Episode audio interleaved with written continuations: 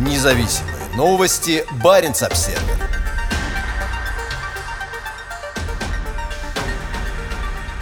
После призыва Лаврова к военным консультациям с Норвегией в небо поднялись стратегические бомбардировщики. В среду в небе над Баренцевым и норвежскими морями было напряженно. НАТО подняло в воздух истребители F-16 и F-35 для перехвата двух российских стратегических бомбардировщиков Ту-160 и других военных самолетов, а американский разведывательный самолет RC-135 несколько часов курсировал вдоль побережья Кольского полуострова, где расположены важные базы подводных сил. Полеты военных самолетов самолетов менее чем через сутки после визита в Норвегию министра иностранных дел России Сергея Лаврова – это напоминание о том, что международная напряженность и наращивание военной мощи не обходят стороной и крайний север. Как сообщила российская Минобороны, в среду два ракетоносца Ту-160 совершили восьмичасовой полет над Баренцевым и Норвежским морями. Как видно из кадров, опубликованных принадлежащим министерству телеканалом «Звезда», часть полетов бомбардировщиков сопровождали истребители МиГ-31 Северного флота, базированные базирующийся на Кольском полуострове. На других кадрах, в нескольких сотнях метров от одного из крупных российских бомбардировщиков, также можно увидеть норвежский истребитель F-16. Два F-16, проследовавшие за российскими военными самолетами за пределами воздушного пространства Норвегии, принадлежат к силам быстрого реагирования НАТО, базирующимся на аэродроме Будя.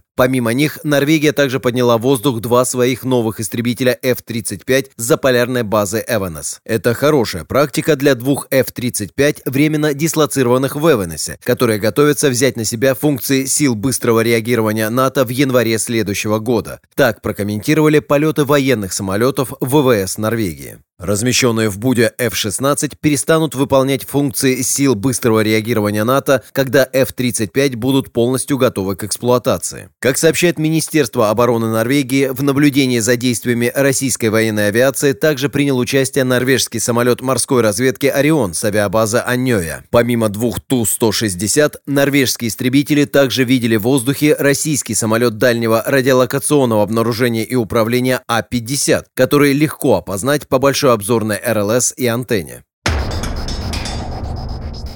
Лавров в Тремсе и Осло.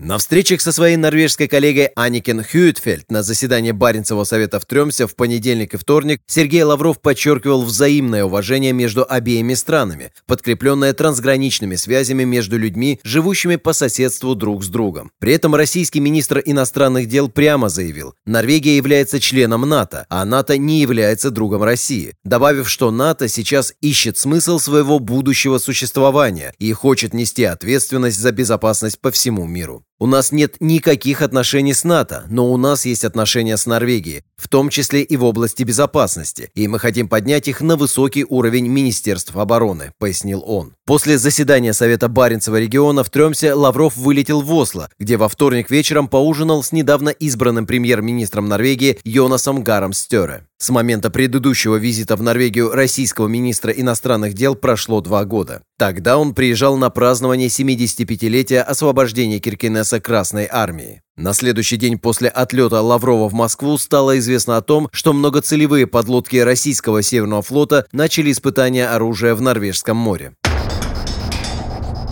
Самолет-разведчик США в среду днем разведывательный самолет ВВС США РС-135 провел от 4 до 5 часов у границ российского воздушного пространства над Кольским полуостровом. На его борту находится аппаратура для перехвата, записи и анализа радиосвязи, а также определения мест расположения, режимов работы и характеристик средств радиоэлектронного управления авиации противника. Баренц Обсервер следил за американским самолетом через бесплатное приложение Flight Radar 24, отслеживающее передвижение в реальном времени всех всех гражданских и военных самолетов с включенным транспондером. Российские стратегические бомбардировщики и истребители обычно не включают транспондеры во время полетов во внутреннем или международном воздушном пространстве. Так поступают и норвежские F-16.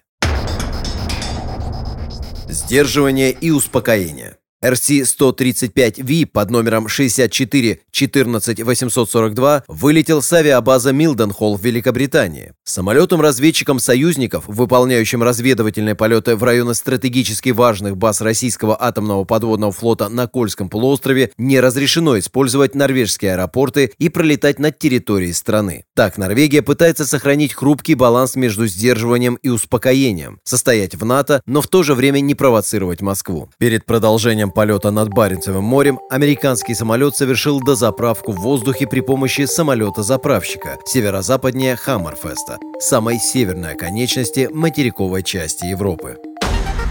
Независимые новости. Барин обседный.